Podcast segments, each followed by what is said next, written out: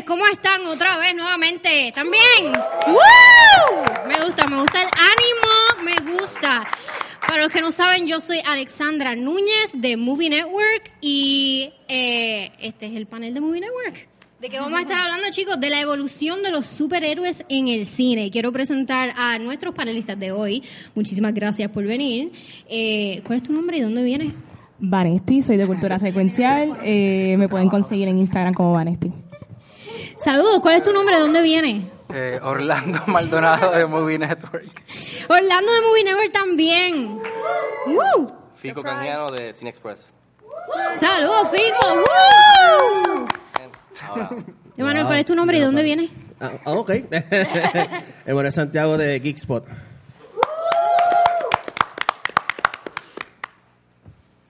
Sí, tu nombre, Mario, tu nombre, adelante. Mario En confianza. de- de- próxima tanda. ¡Woo! Me gusta, me gustan los ánimos. Ok, bueno chicos, como saben, eh, los superhéroes han existido desde hace mucho, mucho tiempo. Algunos pueden decir desde, qué sé yo, la época y las historias de la mitología griega, whatever. Eh, oficialmente se puede reconocer que los eh, superhéroes se dieron a conocer en los cómics en los años 30, algo así, sí, ¿verdad? Pero vamos a obviar todas esas décadas por ahí, vamos a brincar a los 70, porque si, nos que, si hablamos de todo eso, nos quedamos hasta la sexta fase de Marvel y eso no es lo que queremos.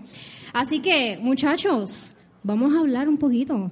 Eh, en cuanto de los 70 para acá, que fue cuando oficialmente como que introdujeron los cómics, los superhéroes a la pantalla chica y a la pantalla grande. ¿Cuáles fueron las películas, los personajes más influyentes a través de las décadas y cómo han impactado los super- las películas de superhéroes como las conocemos hoy? No todos a la vez, por favor, no todos a la vez. ¡No se maten! Debería empezar Mario, que fue el último que llegó. Sí, tengan una conversación. Por favor, Mario. Vamos a hacerlo dinámico. Lo que ustedes quieran, chicos. ¿Cómo han, cómo han impactado los superhéroes de los, de los años 70 y 80 el cine moderno? 70, 90, 80, de 70 para acá y cómo lo conocemos hoy en día. Bueno, yo diría que el como que el- lo que comenzó todo esto en el 78 fue Superman the Movie y es el estándar al cual muchos mantienen que es lo que debería ser una película de origen de un superhéroe en el cine. Y por, por ahí seguimos con Batman en el 89, con- de Tim Burton, y hubo, o sea, 10 años ahí que brincamos donde no hubo gran cosa. Sí se vio Swamp Thing en el ochenta y tantos, pero fue una película menor, era un B-movie. Ya, nivel así grande de película de estudio. Eh, tuvimos Warner Brothers haciendo dos de ellas, que fue Superman the Movie, obviamente todas las secuelas de Superman, no queremos hablar de todas las secuelas de Superman, solamente de la segunda, y, y la Batman en el 89, y yo creo que a raíz de eso es que todo el mundo hace referencia a, al origen del superhéroe, por lo menos en, en la pantalla grande, porque la de, la de Adam West pues es bien campy y era más como un producto derivado de la serie de televisión, pero en la pantalla grande yo diría que esas dos son las que las que muchos tienen así en un pedestal que todavía hacemos como cuando sale cualquier Superman es como que bueno no es Christopher Reeve ¿sabes? y yo, y yo peco de eso en parte pero diría que eso es lo que pienso Y podemos ver como que en, en la pantalla, como en, las- en los 70 y 80, eh, básicamente esto fue lo que tuvimos de superhéroes y como esto ha cambiado con el pasar de, la, de las décadas, como que aquí se puede ver un poquito más, un, un poquito más de y pues pasando como que a la década de los 2000 y luego lo que tenemos se va llenando. Mira, aquí se va poniendo complicada la cosa. Uf. Eh, no, y, y, y imagínate si Superman fue tan y tan, ¿verdad?, este, marcada que es generacional, porque personas más jóvenes y, y going on and on, eh, lo que fue, lo que hizo este Christopher Reeves sigue sonando en el cine y me atrevo a agregar y mencionar que en series también, porque por ejemplo Hulk con, con Luferino, este que de hecho los Avengers salen en esa serie, yo la vi, sí, no, ¿Estás no- seguro que son ellos? no, bueno, son, este, ¿verdad? Este, un poco más, más, más low budget, pero salen, sí, este, y, y me atrevo a decir que también parte de esas series influyeron en, en- Wonder Woman, Wonder Woman también fue de esa época, ¿verdad? Linda Carter. Linda Carter, ¿verdad? Claro. O sea que yo creo que antes de que explotara con Superman en la, en la televisión estaban más fuertecitos viniendo de con la de Adam West.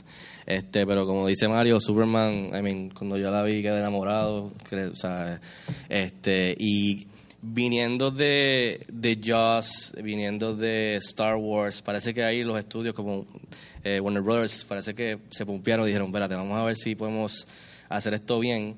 Eh, y lo hicieron bien, o sea, y de ahí, pues, como enseñó Mar- eh, Orlando, se fueron multiplicando poco a poco. Sí, pero yo creo que se dieron- fueron dando cuenta de como que hay, hay, una, hay una audiencia para esto, que no necesariamente eh, va a venir a ver una película una vez al año algo así. Se dieron cuenta de que había un compromiso de parte de los fanáticos. Es como que, ok, si podemos hacer eh, estas películas con más frecuencia eh, y, la audiencia esté ahí, como que vamos a tener el apoyo de, los fans. Yo pues esta pregunta la adapté a mí porque yo voy a decir cuáles fueron las más influential para mí, que para mí arranca con en el 93 con Batman Mask of the Phantasm, siempre para mí. Y eso fue como que lo primero que yo vi. Luego yo diría que Batman del 1989, que a mí me impactó la escena de transformación de Michelle Pfeiffer como Catwoman. Eso fue, yo creo que Cinematic Gold. Eh, luego de eso, Spider-Man de Sam Raimi, ver a Spidey por todo Queens gliding, para mí fue impactante. Y bien importante, 2008, que recibimos lo que es Dark Knight y Iron Man, que fueron lo que esas dos películas representaron lo que es DC y Marvel hasta el momento de ahora todavía. Es como que son súper iconic para mí.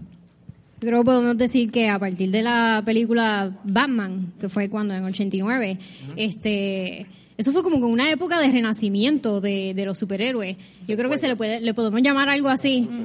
Vamos a pasar entonces a después cuando salieron X-Men y, lo- y las de Spider-Man de Sam Raimi es como que el, como el segundo renacimiento, porque esas fueron las que yo creo que verdaderamente impulsaron lo que estamos viendo ahora. ahora. Exacto.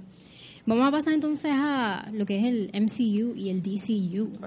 Vamos a pelear un poquito ahora. Aquí, aquí sí que se pone complicada la cosa. Cuéntame. Eso antes decía MCU Versus. DCU, Ah. pero lo cambiamos pues porque No queríamos crear controversia. No, no. No quería que esto se convirtiera en No tiquitifuá tóxicos. aquí en el Y centro de no, convenciones. verdad es que todos, todos somos fans de las dos marcas. Exactamente. No hay por qué ponernos a pelear. Todos somos fans. Somos fans. O, o MCU es mejor que el DCU. Vamos, vamos, a, baby. vamos, a, vamos a preguntarle Que a ellos. que- quien comenzó vamos fue a la ella. primera pregunta. Vamos a la primera. ¿Por qué creen que el MCU ha tenido más éxito que el DCU? A pesar de que los personajes de DC han estado mucho más tiempo eh, en toda esta historia de, de lo que son los cómics desde los años 30. Son más, son, yo diría que, que los de DC han sido más populares. Populares. como que, eh, o más reconocibles, maybe antes de que existiera todo esto de- del MCU. Obviamente, Batman, Superman, todo eso. No me tienen que mirar a mí, pueden mirar al público, ¿verdad? No es un examen. Eh, yo creo, una de las muchas razones es que pues hay un productor ahí bien importante, se llama Kevin Feige, que, que es un súper fanático y ha sabido desarrollar esto con calma y con mucho amor al material, a, la fuente. Yo creo que eso ha sido clave, que él conoce, conoce a los personajes, conoce la historia y, que, y ha sido muy fiel a ellas y además ha sabido añadirle, quitarle y cómo alterar un poco estas historias para atraer eh, gente de afuera que no necesariamente son serían fanáticos. Ya. Exacto. Bueno, yo, este- yo, yo iría un poquito más allá y, y nosotros nosotros siempre relajamos, nosotros le decimos Papa Feige a él, es como el Godfather. Y lo más importante es que yo creo que Kevin Feige desde el comienzo siempre ha sido fan primero y poco a poco pues se fue ap- cogiendo experiencia como productor behind the scenes y poco a poco pues ha crecido allí este y ha tenido la visión y todas las personas que trabajan debajo de él eh, tienen fe en él y- y trabajan para esa visión. Lamentablemente con el pasar del tiempo Yo siempre crecí, crecí más de DC, Superman y Batman para mí son los pilares, pero poco- me he dado cuenta de que en cuestión de ellos, eh, las creaciones que han hecho, tienen un revolú montado, mano, que es verdad. O sea, que las personas que están decidiendo allí, ellos no tienen, no tienen a un Kevin Feige. Han tratado de poner algunos, pero no, no, no, no dan, este, y yo creo que allí es más controlado por los ejecutivos, este, y no le, no le dan...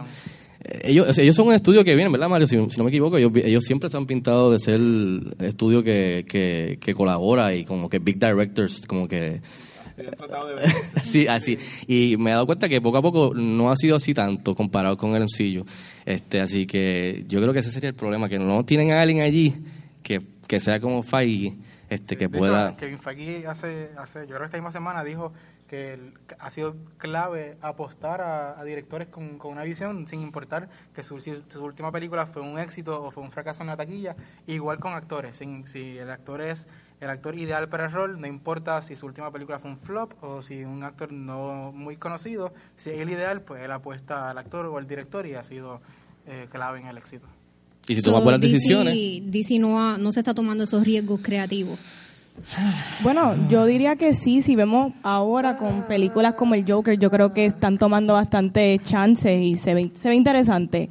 Adicional a eso, yo diría que gran parte del éxito de, de Marvel es el haber este John Favreau, como comenzó con Iron Man. Eso fue Magic in a Bottle, como quien dice, y Robert Downey Jr. Ellos supieron hacer esta primera entrada bien dirigida, con un buen script, y yo creo que mucho del éxito se debe a, esa primera película. Y como ya mencionaron, Kevin Feige, como que él siempre estuvo viendo el big picture, y hasta ahora, pues con estas 22 entradas ya vemos el, el gran éxito. ¿Algo que añadir, chicos? ¿No? Continuamos. So, ¿Qué pueden identificar que ha comenzado a hacer el WB y el DCU para corregir lo que han fallado? Han tenido éxito. ¿eh? Wonder Woman es un éxito sin duda. Eh, Aquaman. Aquaman. Ujú. So, algo están comenzando a hacer bien. ¿Qué es lo que están haciendo bien? Bueno, yo creo que con James Wan, eh, apostando de nuevo, lo que mismo que dijo Kevin Feige, apostando a directores con, con visión, eh, dejando, si el- no sé, respetando el, respetando el material, eh, la fuente, las historias originales, eh, no sé, ¿qué más? Yo diría que Wonder Woman con Patty Jenkins, ella cambió muchos tropes de gender entre, este, en, Dios mío, ¿cómo se llama el personaje del, del hombre? Steve Trevor y Wonder Woman, eso le quedó espectacular y Patty Jenkins es una directora que hace muchos indie films y lo vimos porque ella como que tomó esta película bien en serio, es un romantic, epic movie, historic, so se vio. Y yo creo que esa es la clave con DC, ver que ellos pueden traer distinto, no, no tratar de estar en la competencia con Marvel. También lo vimos con Shazam, que es esta película que es media campy, pero tiene unas temáticas bien serias y, y le quedó muy bien. A mí me encantó Shazam. Yo creo que lo que dices con Steve Trevor es bien importante eh, y, lo, y se repitió en Aquaman con el personaje de Mera, que no son simplemente el, el, el love interest de los personajes, pero son, eh, son iguales, son, eh, aportan a la historia y a que y son clave en el éxito del personaje principal, en que el personaje principal se desarrolle y, y logre la, eh, la meta. Me gusta cuando la parte estaba bien awkward cuando nos miramos todas las caras. ¿Y ahora qué? Ok. ¿Tenías algo que decir, Mario? Adelante. Ok, no te voy a castigar. En marzo, Zack Snyder confirmó que sí existe una versión alterna de Justice League. Here we go. Uf. Él dijo que queda de parte del estudio tomar la decisión publicarla o no. Es, si, de- si fueran a, a release esta versión, ¿va a cambiar algo del DCU? Y hace falta, realmente. haría falta. Primero que, espérate, A- antes de que, antes de que tú, tú sueltes ahí, ¿quiénes aquí, al ser la mano, creen y tienen fe que existe un Snyder Cut y quieren verlo? Okay. Unos cuantos. Una versión del director eh, Zack Snyder de este Justice League, ¿verdad? Estamos hablando. Antes de que Manuel diga algo, yo pienso que no existe. importa.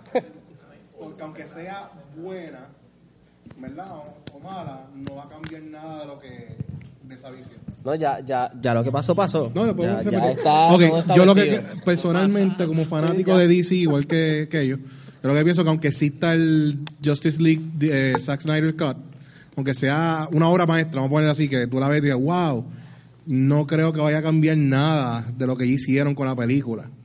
No creo que tú sabes que haya esa que la visión en general que tenía Snyder vaya a mejorar porque en mi opinión su visión aun- era muy complicada para lo que él quería hacer en tan pocas películas. En otras palabras, no, Zack Snyder no es capaz de... Muchas gracias. No es que no sea capaz. No es que no Ah, espérate, espérate. Oh, wow. quiero Man of Steel, Ey, Batman v Superman. ey, cuidado, cuidado. Panelistas, ¿qué opinan? Ah, pero ah, antes de que tú sueltes, que yo sé que vas a soltar ahora. Este, viniendo de la pregunta anterior, yo creo que el problema de ellos y que lo que han estado haciendo es que básicamente ellos han sido bien reaccionarios y ellos trataron de irse por esta visión más dark, el cual a mí no me molesta porque yo no quiero ver lo mismo de todos los estudios, quiero ver cosas diferentes, especialmente con Superman y Batman, que ya he visto un montón de películas de cierta manera. So, a mí no me molestó, pero al fanbase sí le molestó, la mayoría, y se dejó, se dejó notar. Así que ellos se fueron alejando de eso y tú has visto el cambio a hacer más eh, con más humor, más colorido, este y creo que por eso, eh, además de apostar a talentos como Patty Jenkins, a James Wan, pues ellos le han ido súper bien con Shazam y estas películas y están haciendo dinero porque entonces los fans que estuvieron un poquito heridos o decepcionados con las manos de Batman vs Superman están regresando, están viendo que con, los, con la crítica le ha ido bien que la película le ha gustado a los fans y entonces están regresando y están disfrutando de ese tipo de películas. Están haciendo lo que el sistema está acostumbrado a ver, prácticamente. Pero, eh, Zack Snyder, no sé si ustedes lo vieron, y esto obviamente está a, a- a uno en eh, creerle o no creerle. En una universidad a él le preguntaron, este, ah, preguntas así de- del público. No, yo quiero saber qué es lo que iba a ocurrir con, con las de Justice League. Y pues parece que él dijo, bueno, no más, tengo que soltarlo. ¿Quieren saberlo? Ok, va, y cogió el micrófono.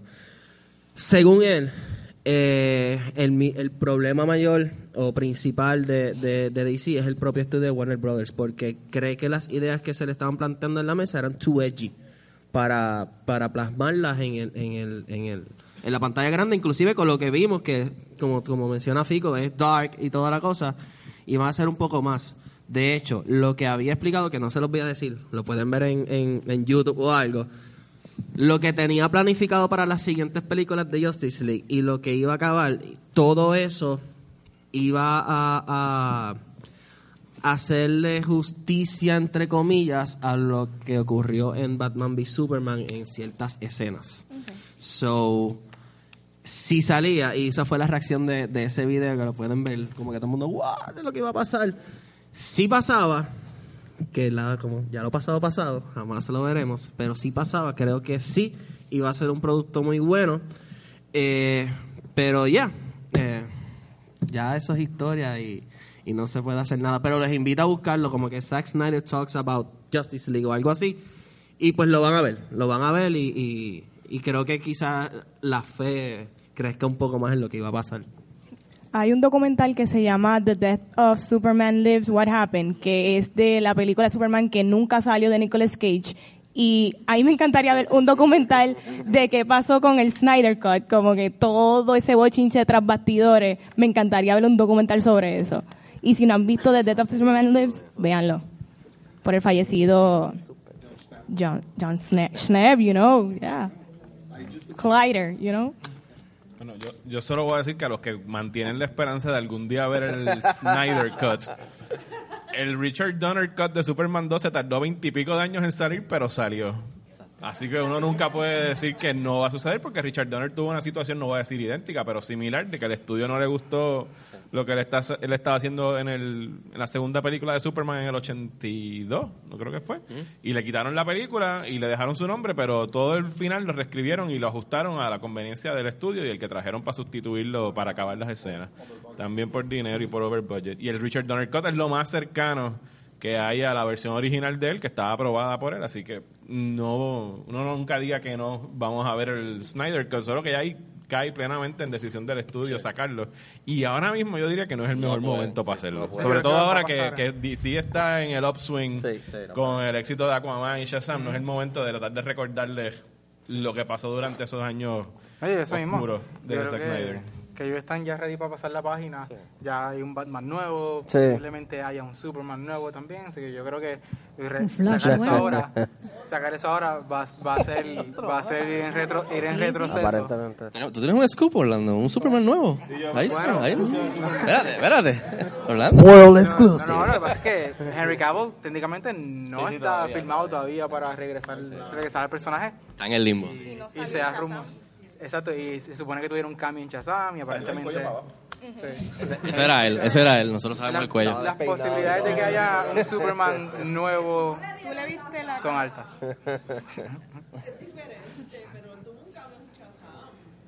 traje tú en El camisa. traje, el traje, el traje y el doble. Cogieron a uno de PA y le dijeron, ponte este traje que tienes que salir. Voy por ahí, espérate. Adelante, caballero. Yo tengo una pregunta. ¿Ustedes piensan que el nuevo Superman va a ser Taylor Lautner? No, por- no, por favor. Muy ¿En qué íbamos? planteamiento. Nada en contra del muchacho, pero no, gracias. Hello Blow. La nueva Robert Wonder Woman va a ser Kristen Stewart. Si Kristen Stewart es Catwoman, pues I'm all for it. Van en, bien- que sea- en buen camino. También. Después que sea una reunión de, de Twilight. Sí, sí.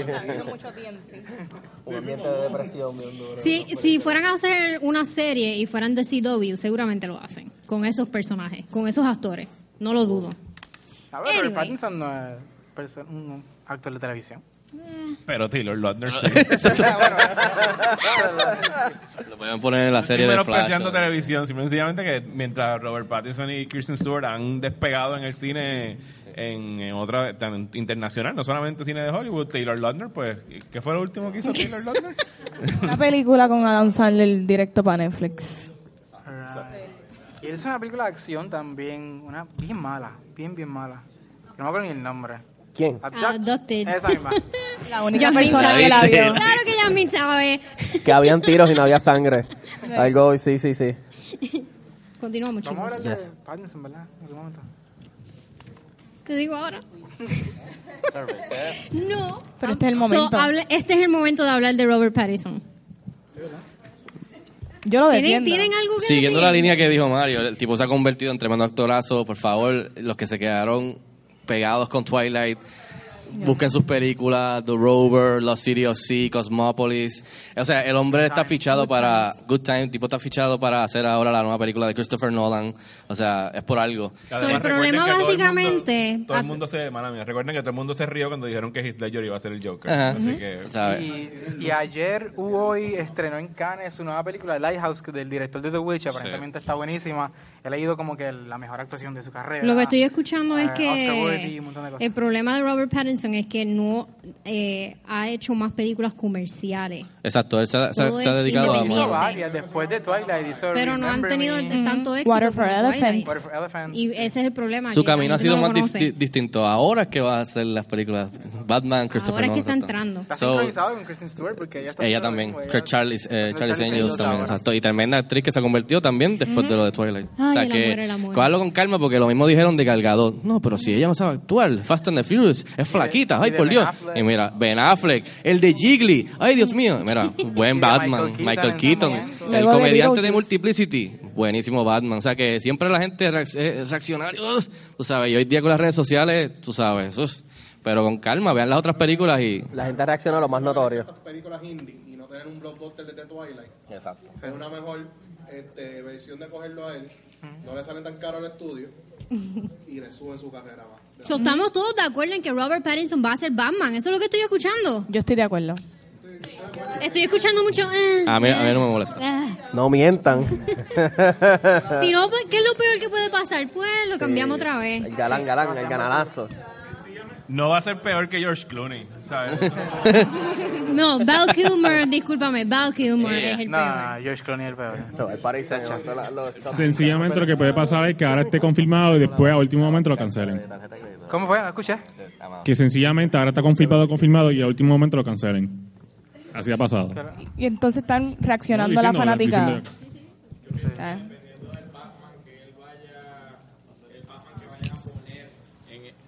de acuerdo al Batman que vayan a poner en esa película, que es un Batman mucho más joven que el del Ben Affleck, que hacía sentido para ese Batman, que era uno mayor, este puede que haga sentido. Yo creo que, como tú dices, la gente está overreacting porque están diciendo que el vampiro de Twilight. Este, pero estamos viendo a un actor que pudiera hacer el, el papel. Vamos a ver qué pasa. No sabremos hasta que salga. Fíjate, Sí. yo lo veo como, como un Batman en aprendizaje. Un- un- un- Pero poco eso a es interesante el planteamiento One, porque eso no como que descuadra Halloween. la edad que tiene este Cogiendo tantas Gal Gadot. Tiene, tre- tiene 32 él, ¿verdad? 33. Yo, lo único que yo de verdad quisiera es no volver a ver una historia de origen de Batman. Así que a mí, aunque sea No, joven, no, no, no. pero que Batman ya llegue hecho y derecho peleando contra el crimen, yo no quiero ver a los papás asesinados en Crime Alley. Ay, no, O sea, por yo favor. necesito entrenamiento. Yo quiero que ya Batman llegue completo al cine, porque yo creo que ya a estas alturas, tanto los orígenes de Batman como de Superman, por favor, ¿sabes? Ya- Ahora viene y el primer audio es la mujer gritando al Yo, yo Ahora ya mismo en el trailer, la primera escena es los papás y Mario. Y, Ma- y Mario, I'm out. La- yo, eso la- yo tengo, la- yo tengo entendido, según el director Matt Reeves, que esta película va a ser durante los 90, pero no es en el primer año de Batman. Es como que ya como dos o tres años en sus primeras aventuras. O sea, que él ya está hecho Batman. Y además, eh, yo, yo creo en Matt Reeves. Si su visión Exacto. es Sí. Robert Pattinson, su, Sí. o sea, Exacto. en la trayectoria de Matt Reeves me dice, trust him. Yes. Y- De hecho, lo que han dicho por ahí es que él quería hacer como si fuera un Batman noir, que es más detectivesco. Y eso es algo que para mí nunca se ha visto en el cine. Batman siempre es como que el tipo de acción, pero sí, exacto, detectivesco, de que yo quisiera verlo a él resolviendo activamente un crimen. O sea, es algo que para mí sería muy interesante ver en, en pantalla. Hola, eh. Te llama tu mamá. Bendición. Sí. Bueno, speaker. Llama tu mamá. Tenemos una pregunta por aquí, chicos. Reaccionando a... El que está al lado de Mario, no me acuerdo los nombres. Mala mía, estaba tan, me estaba llamando mi mamá. Me llama mi mamá, me llama mi Ajá. Pues que viniera como un Batman en aprendizaje, pues que viniera un Batman viejo, como en una de las películas lo presentan. Un Batman Beyond. Un- no, antes de Batman Beyond. Que presenta un Batman viejo ya en su ca- su cama de muerte y que venga ya un Batman más joven como su hijo Robin Pues, a Batman Beyond. reemplazarlo. Sí, sí, es prácticamente exacto. Es, es- es como un Batman Beyond porque es este Bruce Wayne enseñándole a. a- exacto, y sale de clon. momento Joker, que me acuerdo de la película animada que, que había salido. Ya. Es el mismo, Ya. es como que el hijo y él mismo también a la misma vez, como que... Pero no creo que. que, sí. Sí, yo sé que Sí. todo el mundo quiere ver a Michael Keaton regresar y que sea Sí, el Batman viejo. Y, para mí está- y yo le doy una A a la película inmediatamente si nada más anuncian a Michael Keaton que va a volver a ser de Batman. Una pregunta por aquí. Más que una pregunta es como. Ajá, porque yo he visto, ¿verdad? La imagen que tengo de Warner Brothers que tienen un berenjenal allá adentro de que sí, que sí, no, que sí, tal vez. Y algo que me impactó mucho en experiencia personal fue, yo vi en televisión con mis papás Batman versus Superman y pasó algo bien interesante. Yo le tuve que explicar a mis papás casi todo porque ellos no entendieron nada. Entonces, yo desde el punto de vista, por eso en una ustedes hablaron de audiencia versus fanático. En el caso mío, pues puede que sea fanática, pero en el caso de mis papás es audiencia. Y ellos crecieron, pues obviamente con el Batman que bailaba twist eh, de Adam West y el Luferino, entonces de toda esa generación. Entonces, cuando ellos trataron de ver Justice League, se rajaron también porque no la entendieron. Entonces, Marvel creo que tiene a su favor eso, que ellos pues del revolú que hay en los cómics, que, que eso es por allá, ellos lo simplifican y hacen que, como mis papás, que ya son baby boomers, de esa gente de esa edad, un poquito más, los que les gusta ir al cine, entiendan lo que está viendo. Eso es lo- mi percepción con, con Warner Brothers, que ellos pues piensan, pues a lo mejor en el fanático, pero en el la audiencia regular como que la dejaron de lado y yo creo que Chazam logró eso. Pues yo fui a verla con, con mis papás y ellos entendieron todo y, y entendieron la historia y les gustó mucho el mensaje de- del muchacho, especialmente la escena con la mamá, cuando él la conoce por primera vez. Entonces, no sé si, si me entienden de ese lado. Y el, pues, es- este atrás y para adelante con Batman, que si es Robert Pattinson y pues estuvo Ben Affleck y eso ahora con el DC, DCEU, ¿ustedes creen que eso, la línea del tiempo, la audiencia va a entender, va a haber una conexión con Shazam y con las otras películas que estén ahí? Eh, bueno, primero, tu percepción me parece que da justo en el clavo. Eh, Avengers Endgame no llega a, ¿cuánto va? 2.6 billones de dólares apelando solamente a las personas que vienen a los Comic Con, o sea, que son a los fanáticos. O sea, hay personas que en su vida han abierto un cómic que están al día con las películas de Marvel y que est- están yendo en masa a ver Endgame porque es un evento y eso es algo que DC no ha logrado hacer en el cine precisamente por lo que tú dices, porque están haciendo películas solamente para los fanáticos. O sea, Batman v Superman, ellos ahí gastaron como cuatro películas. Ellos hicieron Dark Knight Returns, hicieron Death of Superman, hicieron, o sea, obviamente ahí está Doomsday, hicieron Trinity, hicieron tantas cosas en una sola película. Hicieron Him Darkseid. Exacto, que es una cosa que Marvel hubiese hecho en cuatro o cinco años a través de tres o cuatro películas. Tú, ellos, tú vas construyendo hacia eso, tú vas construyendo hacia la llegada de Thanos o hacia la llegada de Doomsday en, en lo que sería DC. Ellos han tenido mucha prisa por alcanzar a Marvel, que es imposible, no lo vas a hacer al menos que tengas la, la misma paciencia que ellos han demostrado. El estatus actual del DCU, que ellos han dicho que no es DCU, que ya no existe, que ahora nada más se van a concentrar en películas por separado, ellos tienen una melcocha de verdad que no saben qué rayos, no, no es que no sepan qué van a hacer, sabemos lo que han anunciado, pero no parece que la continuidad sea una importancia para ellos ahora mismo. No dudo, o sea, viene Wonder Woman 2, pero la misma Patty Jenkins ha dicho que no piensen en ella como una secuela, sino como una película de James Bond, en el sentido de que James Bond regresa y es otra aventura de James Bond que no tiene nada que ver con la anterior.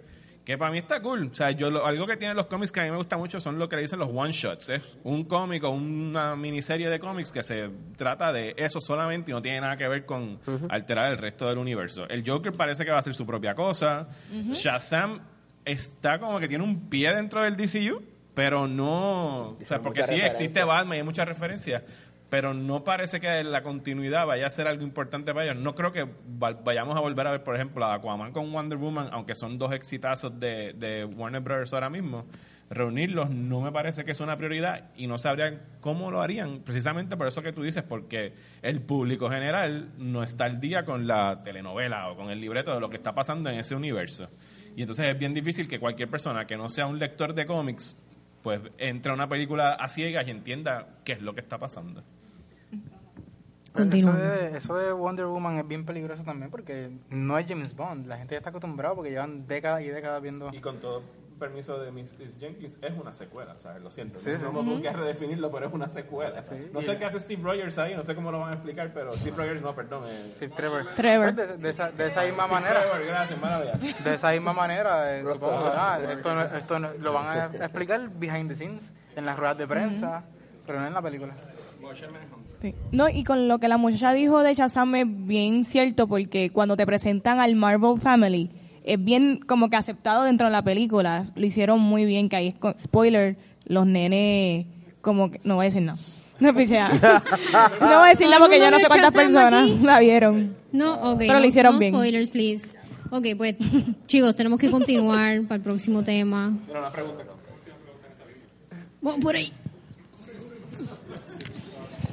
El calio de la semana. En- sin embargo, por lo menos, ¿verdad? Me imagino que sí las han visto, pero en las películas animadas, tú tienes un, un Adventures of Batman, ¿verdad? La primera tiene Young Justice, que yo entiendo que Warner Brothers sí sabe hacerlo, tiene los recursos para Batman hacerlo, ¿verdad? Hush, que viene por ahí. Eh, o sea, es- es- de acuerdo, de acuerdo. Exactamente. Sí, yo debía empezar como Justice League. Al, al equipo creativo, llevarlo allá a coordinar qué es lo que van a hacer en el cine, porque ellos tienen eso planchado en animación. Si el DCU hubiera empezado como Justice League War, así mismo, de la primera vez que se conocen, de la- así empezando, y después tira Batman, Wonder Woman, hubiera sido mejor. Las películas animadas son muy populares. Y Marvel se le está adelantando en eso también a DC, trayendo a Dave Filoni a, Sí, a la a desarrollar series de, de Star Wars. I mean Disney. Ajá, ok. Continuando. Eh, vamos al próximo tema, Orlando. Ayúdame aquí con el slide. Yeah. Uno de mis temas favoritos, representación. Vamos a hablar sobre representación en el cine, género, eh, sexo, orientación sexual, eh, raza. ¿Por qué le tomó al MCU 21 películas para al fin sacar una película con una superhéroe femenina? ¿Fue un- una respuesta directa a Wonder Woman? Yo, yo realmente no sé por qué se tardaron 21 películas, pero sí sé que luego de que saliera Electra, eh, se creó como que este esti- estigma que una película lead por una superhero femenina no iba a vender Y yo creo que entonces Patty Jenkins vino y rompió con eso. Pero por Pero muchos años yo creo que eso afectó.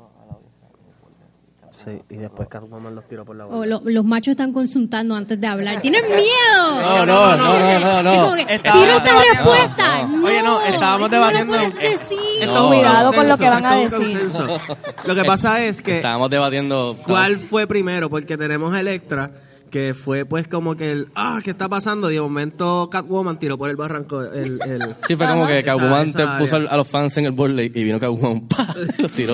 No, me O sea, caigo, que me caigo, Siguiendo me caigo, esa te línea de, caíste. de lo que causó del miedo en los Pero estudios. están diciendo que porque una película con una mujer falló, pues no vamos a hacer más películas con No mujeres. una, dos. Ok, dos. Yes. Ok, dos. Exacto. Recuérdate, Exacto, exacto. El Mario. estudio. Gracias, Una, una película. gracias. Es que money talks y Eh. es, es un business. Mira, ya él tiene una pregunta.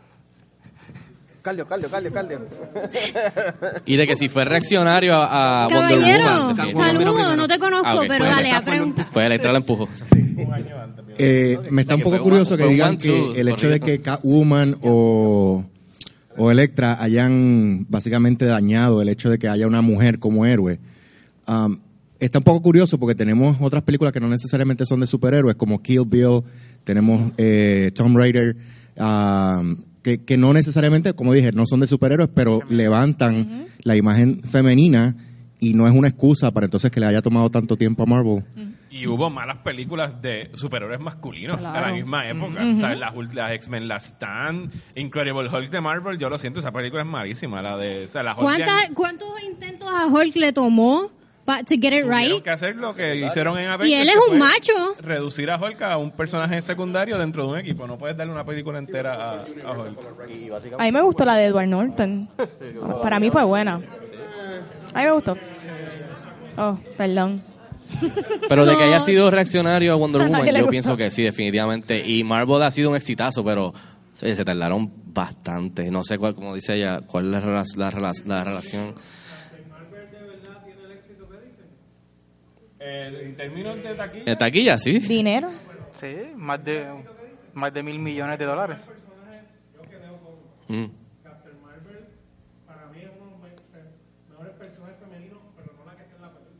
bueno, yo puedo- ya no. Dale, dale, vamos, vamos, vamos, vamos. Habla Mario, habla sin miedo. Bueno, Contrario a usted, yo no conozco a Captain Marvel en el cómic. O sea que mi- para mí mi introducción a Captain Marvel fue la película.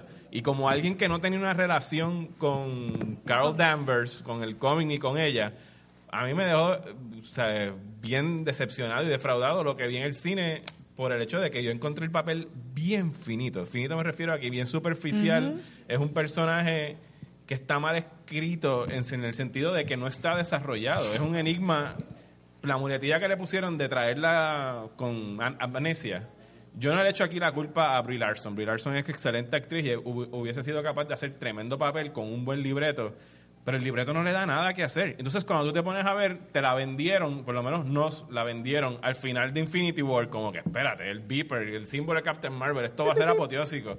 Y viene la película que le introduce y para mí estuvo extremadamente floja. Entonces después ves Endgame y te das cuenta que la única excusa para hacer la película de Captain Marvel, por lo menos para mí fue, uno, resolucionar el problema de rescatar a Tony Stark, que lo pudieron haber hecho de 20 otras maneras, y dos, hacer su movida al final de la película y destruir la nave igual que hizo en la otra, y no hace más nada. Y coger un Thanos nula. ¡Pum! Eso quedó cool. Ya, sí, Pero Bueno, y- por y lo me- demás, pienso que Wonder Woman, si vamos a comparar películas de mujeres de un universo y otro, hizo un trabajo infinitamente superior en desarrollar a la Mujer Maravilla que lo que hizo Marvel con Captain Marvel. Para mí fue como, en inglés, un afterthought. Fue como que vamos a hacer la película de la superheroína para tacharlo del renglón que ya le hicimos Exacto. más.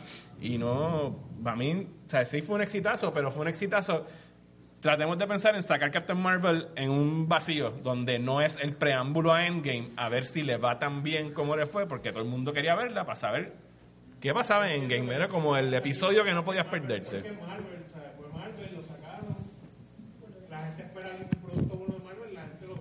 Y porque nos hicieron, nos hicieron pensar que...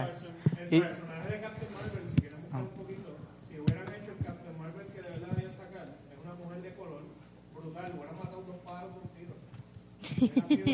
Hubiesen tachado dos boxes. sí, Ok, Wow. ya que estamos saliendo de esto, También nos hicieron, nos hicieron pensar que, que era había que verla para poder ver Endgame, que tenías que ver Captain Marvel porque ella iba a tener un rol súper importante en, en Endgame. era más mercadeo lo que estás diciendo. Pero del otro lado también, este, yo estoy de acuerdo con todo lo que dijeron, este, pero también tienes que ver eh, la otra parte de la gente que no ha leído los cómics, no sabe nada de Captain Marvel y también la, la, la, la, la juventud. Por ejemplo, yo llevé a mis dos nenas y mis dos nenas quedaron enamoradas con ese personaje, súper pompeadas cuando la vieron en Endgame. Y muchas así yo vi en el cine en, en la semana de estreno, o sea que Sí, decepciona a muchos de los que leen los cómics y saben quiénes son, tú sabes, y en en cuestión de como película, cómo está escrita y cómo lo usaron, pero también, ¿sabes? Fue un éxito porque está dentro de la máquina de Marvel y la, la, la- las chicas, las mujeres estaban añorando este, ver su representación en el cine en este universo de, de Marvel, ¿me entiendes? Y sí, pienso que fue, que lo dije ahorita, una reacción a Wonder Woman definitivamente, porque, oye, veintipico de películas se tardaron bastante. Exacto. Más allá, más allá que, que taquilla o historia fue representación, que es de lo que estamos hablando. Eh, vamos a continuar antes de que se nos acabe el tiempo. Mm. No, yo, quer- yo quería añadir algo, que Rápido, rápido. lamentablemente también la película como que sigue postergando la película de Black Widow, que yo creo que es más merecedora eh, Sí, que, que Captain Marvel, y que ya tiene la mitad del camino hecho, ya no tienes que enfocarte tanto en, en desarrollar un personaje que ya conocemos desde la segunda película. Pero ahora que dices eso, ahora, ahora que pasó todo lo que pasó en Endgame, ¿todo el mundo vio Endgame? Spoilers. ¿Es necesario hacer ¿cuántas veces ahora la película de Black Widow? Fíjate, Como que, Después guay. de ver Endgame, para mí hubiese tenido mucho más sentido que hubiesen hecho una precuela de Black Widow en lugar de Captain Marvel que haber hecho Captain Marvel, porque lo pudieron haber hecho después. hubieron, pre- hubieran presentado a Captain Marvel. yo creo Como que hicieron que con Black que Panther presión también, que que, fue que- introducida una película. una conversación contigo, Mario, sobre esto, que yo te dije, hubiese hecho mucho más sentido hacer una película de Black Widow y me vi hasta el mismo Hawkeye y le hubiese dado mu- ellos le hubiese dado ¿por mucho qué? más peso a la escena entre ellos dos en que se tienen que sacrificar. Yo creo que hubiese funcionado mucho mejor. Ok, so ya tenemos entonces eh, Captain Marvel, eh, descartamos raza con Black Panther. ¿Qué sería entonces lo próximo para el MCU en cuanto a representación? ¿Qué les falta? Yo, a mí me gustaría ver, un- o sea, ¿verdad? Un latino. Un latino. No, ¿Un no hay- héroe latino? Latino, exacto. ¿verdad? ¿Qué tal los personajes? Además de Luis, que, que es el, el superhéroe de nosotros por ahora. El, de- el, de- el de, Ant- el de Ant-Man. Out of your story. Quizás quizás ahora que sé que me íbamos a hablar ahorita, pero este Miles Morales, como tú dices. O sea, pero además de eso, hay- definitivamente podemos ver otro, otra representación. ¿Qué tal un personaje gay? También. Sí. Que ya confirmaron que existe. Yo creo, yo creo que... Pero esos son, esas confirmaciones de que existen son Tipo Rowling. llanitas como la de el- cuando ellos se dieron palmaditas en la espalda porque un personaje en Endgame dice que estaba saliendo con un hombre, salió con otro hombre y ellos dijeron, no, no, mira, ahí tenemos un personaje. somos eso fue por encima. que- Confirmamos, se acabó ahí. Another box checked. Sí, Mar- Marvel tiene un historial bien peligroso de queerbaiting. De queerbaiting y de persona- decir ellos pegan mucho de cosas que yo detesto de los artistas y creativos que para mí yo le digo el efecto J.K. Rowling. Sí, es que fuera explicar. del contexto del libro y de la obra ellos explican ah no eh, Dumbledore es gay siempre ha sido gay ok ponlo en la película. O ponlo en el libro. ¿Cómo no te diste Si no, está, si no está en la película, si no está en el libro, no cuenta. Marvel están como que creo que esta semana o hace dos semanas dijeron sí ya hay uno que- ya hay uno pero en algún momento lo vamos a revelar. Es como que ¿y por qué no lo revelaste en la película? lo han hecho con Valkyrie y lo han hecho hasta cierto punto con la misma Carol Y el- Danvers y el Captain Mar de para mí Captain Marvel es la que va a hacer el, un, van a hacer un big reveal que en verdad no es tanto El, big el reveal. problema de eso es que después, ante el, ante la fanaticada y eso, se, eso se vuelve como, tal vez como que el punto principal o la, o la característica principal del personaje, eh, incluso en la, en, la, en la publicidad y en todo. Es como que, oh, salvó la viejita que estaba cruzando la calle. But did you hear? She's gay.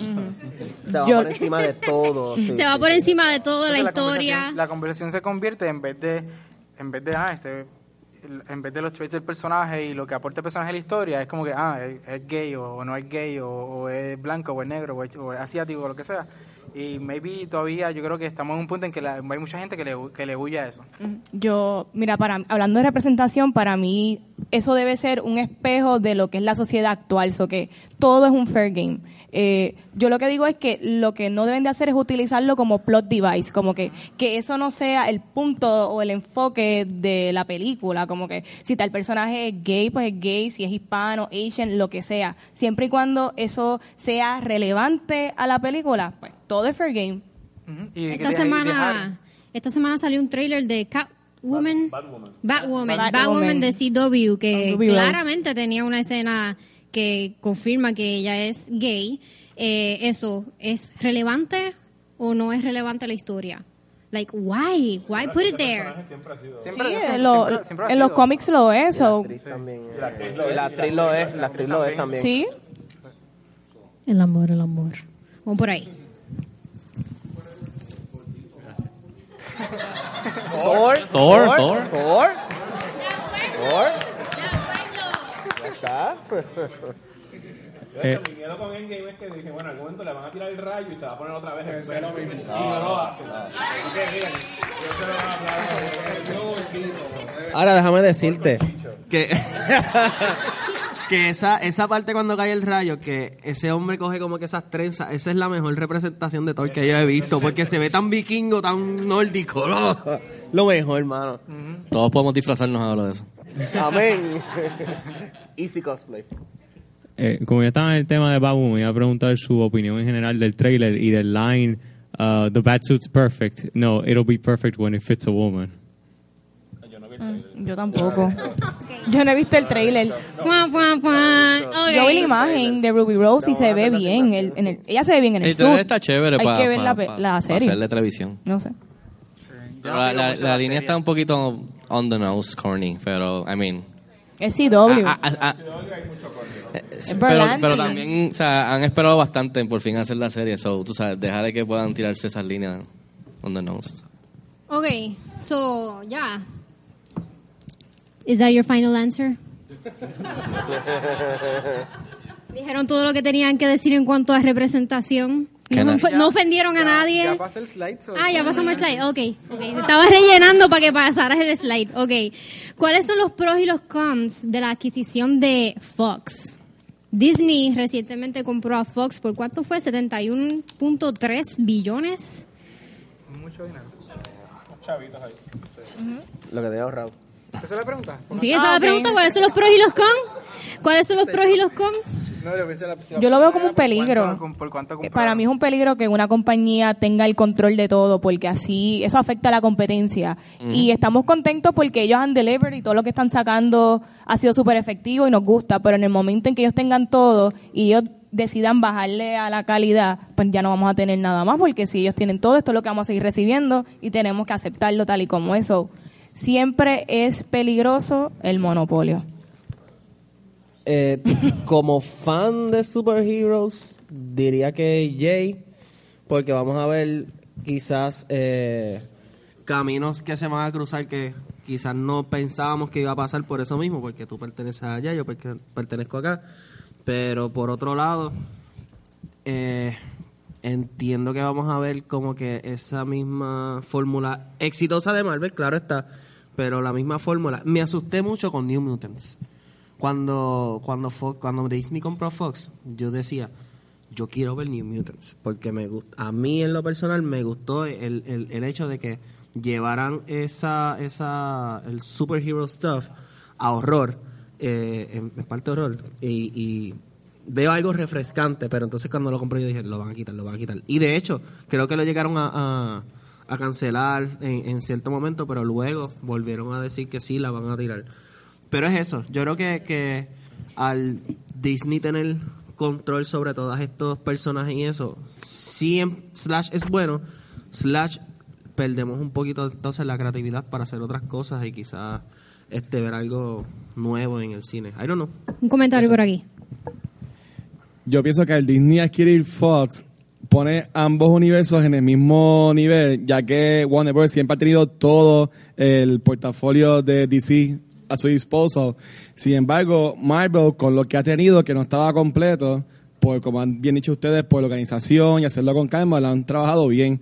Yo entiendo que es, que es muy bueno en el sentido del Marvel Universe, no, no todo lo demás. Están Pero, adquiriendo eh, otras eh, cosas sí, también. pero, eh, en cuanto a la pregunta de ver el, el, MC el MCU, yo entiendo que sería bueno, pero como bien dijo Emanuel, pues ahora podemos ver a los X-Men, um, una película de Avengers vs. X-Men o algo así por el estilo. y, de, y, y de nuevo, o sea, ahora ni, no nivela porque, en mi opinión, eh, Marvel está mucho más adelante que las películas de DC, pero ahora ambos equipos pues tienen todos sus jugadores, que ahora se puede definir bien como que ahora ya estamos nivelados, pero ahora entra más en los Feige o quien escoja DC para ver entonces qué van a crear con su mu- muñequita. No, ahora, y, y, y yéndome a esa línea, que se supone que es lo que venga próximo, los Secret Wars. Eh, ahora se puede hacer un Secret Wars decente, porque habían eh, personajes claves que hacían falta para llevar ese arco a la, a la pantalla grande. Y cons, yo creo que además de los miles de trabajos que Se que pierden. se, van a perder, ¿eh? Sí. Eh, también se ve bien afectado la película de mediano presupuesto, porque el plan de Disney siempre ha sido película blockbusters. Eh, blockbusters y, y nada más que eso.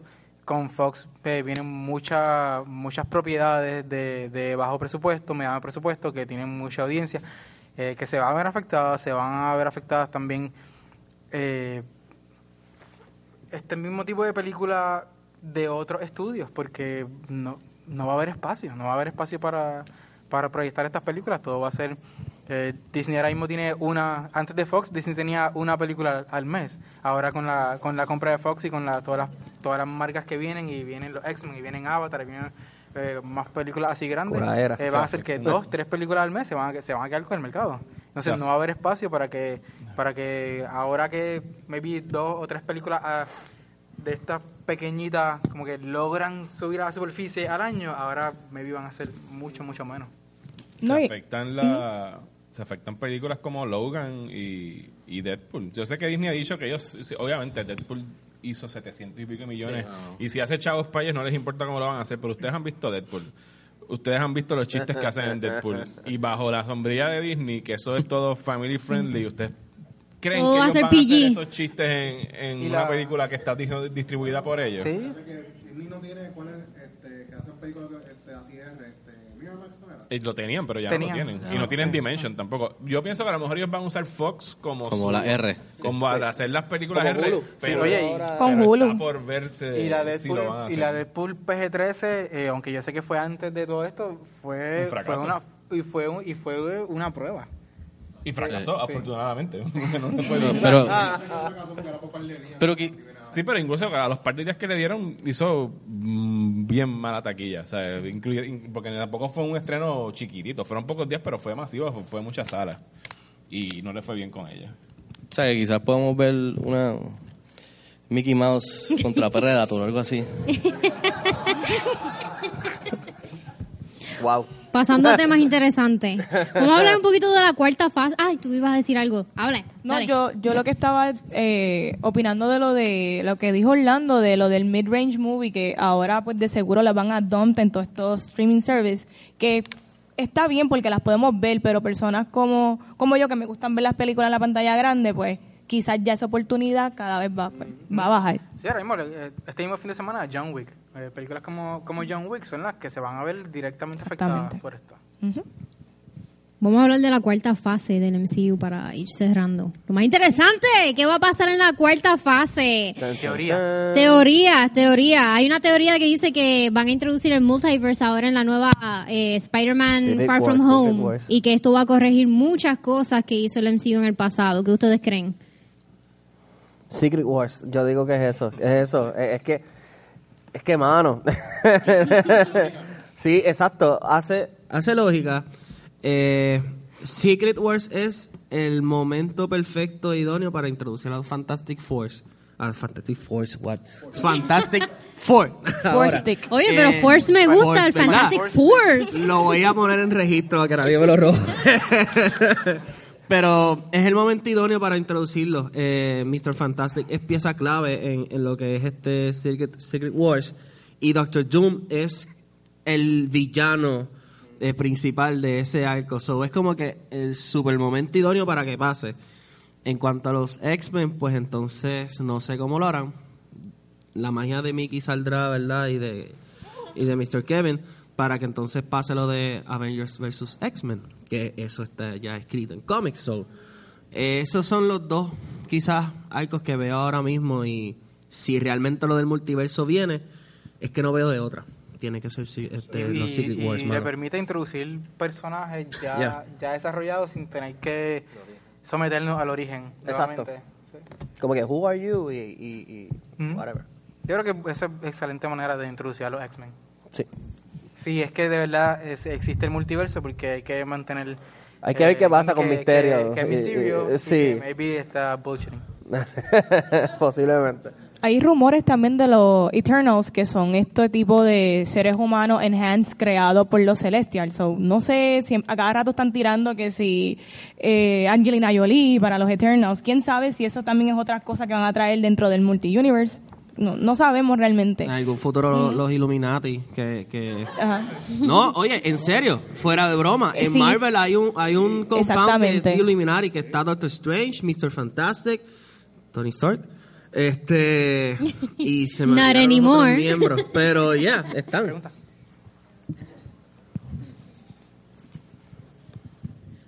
Eh, de, de fase 4, no los he escuchado hablar de eh, el, hombre araña Away from Home. ¿Qué, qué piensan Sí, estamos- que de eso estamos- puede pasar? De ahí que sale la, la conversación del, del, del multiverso. Del multiverse. Que, sí, que lo que, de lo que poco que pudimos ver en el, en el trailer es que pues, finalmente se va a introducir ese, Lo que ese pasa concepto. es que Spider-Man es como una gran incógnita to- todavía en el sentido de que Spider-Man es de Sony. Y ellos lo están usando prestado en Disney y, y Marvel. Y lo que queda por contrato es una película después de Far From Home. O sea que una adicional, porque el, el contrato es que Sony distribuye, Marvel la produce y pues no sabemos si van a extender el contrato, el acuerdo que tienen entre ambos estudios, porque Sony ahora mismo está pues bien confiado porque tuvieron Venom, que, sorry, me perdonan, fue malísima, pero hizo un fracatán de chavo. Y, importante, salió Amy Pascal, acaba de salir Salió Amy Amy Pascal. que- Into the Spider-Verse fue excelente, se ganó el Oscar. O sea que el universo de Spider-Man para ellos ahora mismo están gozando. Y eso ya es algo que, con lo que tú puedes pulsear a la hora de renegociar. Así que no. Para mí es una incógnita bien grande que va a pasar con Spider-Man después de esa película.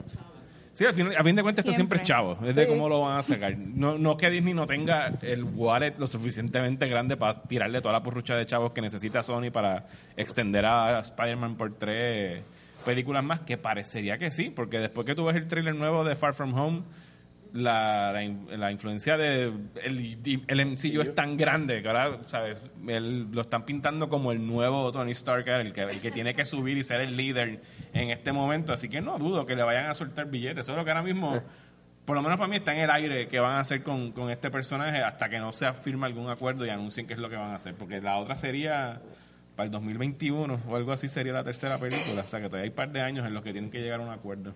Ya mismo Disney le envía un email. Hola, queremos comprar fulano. ¿Cuánto quiere? ¿Cuánto quiere? Como las películas con el maletín. Take it or leave it. Eh, yo lo que digo es que luego de Endgame, después de que Disney terminó estas películas, lo hicieron muy bien. Sobre lo que llegue va a ser bueno. Como que to- cualquier cosa es fair game y me parece excelente lo que quieran hacer, que lo hagan. Si es el multiverso, si este misterio está mintiendo porque él es un con artist, lo que sea.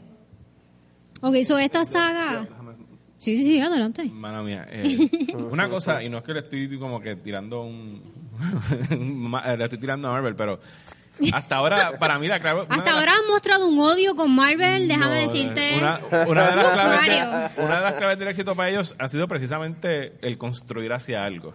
El estar cucando a Thanos por tantos años.